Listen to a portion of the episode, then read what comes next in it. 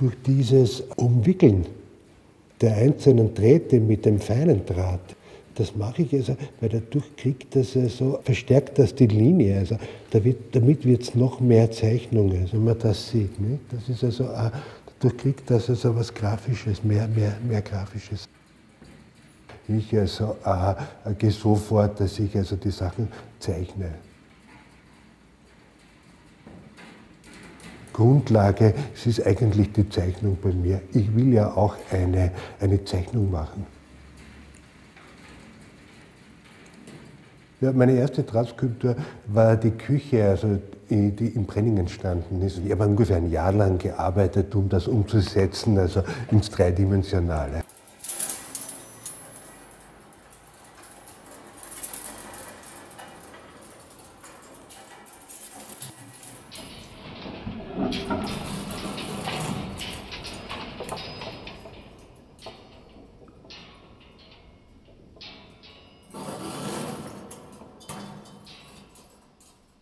Es ist also bei diesen Arbeiten, geht es mir nicht nur um ein Abbilden, um ein Nachbilden, also, sondern ich will da schon also einmal also die Kriterien einer Zeichnung erfüllen.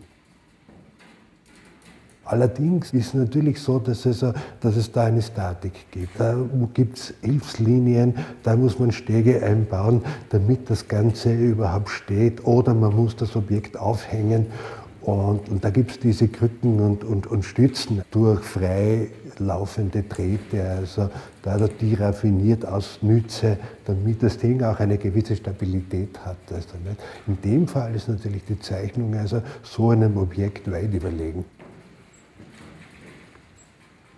Ein Grund, die Zeichnung zu erweitern, also zu, einer, zu einem räumlichen Gebilde, nicht, war ja, also, äh, ich habe ja auch, ja auch genannt, die begehbare Zeichnung. Nicht, dass man einfach quasi sich auch also mitten in der Zeichnung befindet, also, oder dass man also um die Zeichnung herumgehen kann, um den Gegenstand, dass diese gezeichneten Gegenstände praktisch einzeln plastisch vor einem vorhanden sind eine dreidimensionale Zeichnung. Das sind diese Drahtarbeiten. Man könnte auch sagen, dass sie, dass sie auch eine Erinnerung sind an, an eine äh, reale Welt.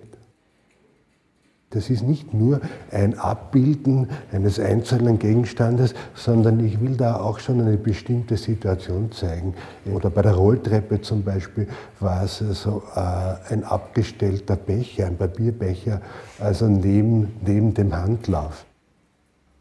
Also quasi, dass auch etwas Erzählerisches drinnen ist in, in dieser Arbeit. Die Auswahl des Gegenstandes, das ist ja der Augenblick, wo man, wo man etwas also sieht, wo man also etwas, also einen Moment sieht. Also sowas kann ja auch mit, mit vertrauten Gegenständen passieren, nicht? Die stehen herum, also nicht, und man sieht sie nicht. Und einmal sagt man sich, naja gut, ich meine, den hole ich mir jetzt einmal hervor. So langsam ist, ich befürchte dass ich so das rundherum also quasi eine, in eine Drahtzeichnung verwandle.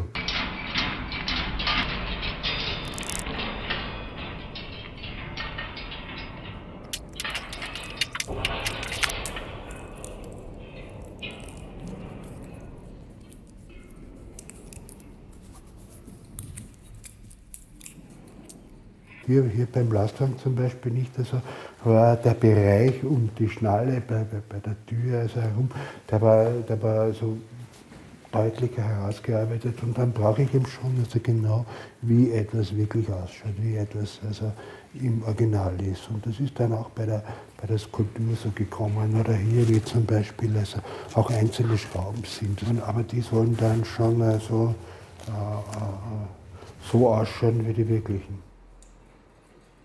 Das ist vielleicht auch, warum ich also mir so, sage ich jetzt einmal, eine aufwendige Arbeitsweise, also warum ich die mag, weil ich mir da hoffe, dass das, dass das nicht nur eine schnelle Gefühlssache ist. Und da glaube ich, dass also Zeitaufwand und und Zeit investieren in die Arbeit, dass das vielleicht also da etwas mehr festmacht.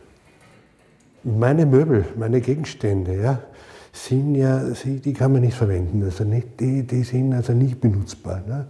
Die äh, sind nur zum Anschauen da. Also da ist es also wieder wie eine Zeichnung.